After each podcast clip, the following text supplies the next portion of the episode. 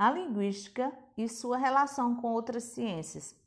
A linguística e a semiologia, a ciência que estuda todos os signos.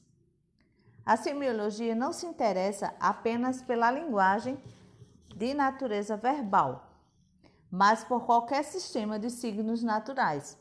Como exemplo, a fumaça é um sinal de fogo, nuvens negras são sinal de chuva, ou culturais, sinais de trânsito, gestos, formas de danças, etc. A semiologia surgiu a partir das, das, da ideia, das ideias do linguista suíço Ferdinand de Saussure. Segundo ele, a linguística seria um ramo da semiologia, apresentando um caráter mais específico em função do seu particular interesse pela linguagem verbal. A linguística estuda a linguagem verbal, enquanto a semiologia, com seu caráter mais geral, estuda todas as formas de linguagem. A linguística e a filologia, ciência eminentemente histórica Estuda as civilizações passadas através da observação dos textos escritos por elas, que por elas nos deixaram, com o intuito de interpretá-los, comentá-los, fixá-los e esclarecer ao leitor o processo de transmissão textual.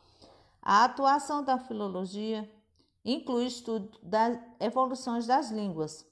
Um exemplo é o estudo da evolução do latim, em direção às diferentes línguas românicas nos aspectos históricos estruturais.